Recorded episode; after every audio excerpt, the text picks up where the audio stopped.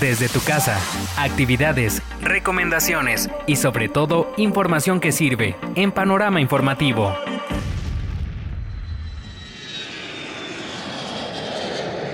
Continuando con nuestros recorridos de fin de semana, ¿qué te parece seguir viajando más allá de las fronteras? Recuerda que no importa que estemos en casa, los viajes pueden ser tan interesantes o románticos como los planes.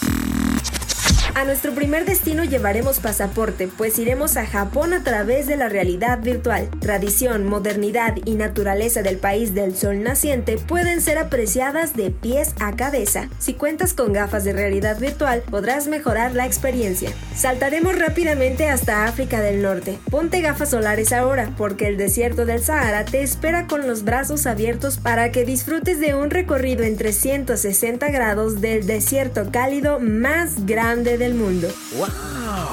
Regresaremos a nuestro continente, pero pararemos en el archipiélago de Colón, exactamente a las Islas Galápagos. La costa de Ecuador te seducirá con su fauna, flora y bellísimos paisajes en 360 grados. Finalizaremos nuestra aventura en nuestro hermoso país, pero en esta ocasión nuestro destino será el lugar donde hay escritura en las piedras. Sí, Silvilchatún, Yucatán. Esta zona arqueológica maya tiene para ti el Templo de las Siete Muñecas, que por supuesto van a contarte una historia. Espero que disfrutes de estos recorridos desde tu casa, te sigas cuidando y no olvides compartirnos tu experiencia en las líneas de contacto de Panorama Informativo.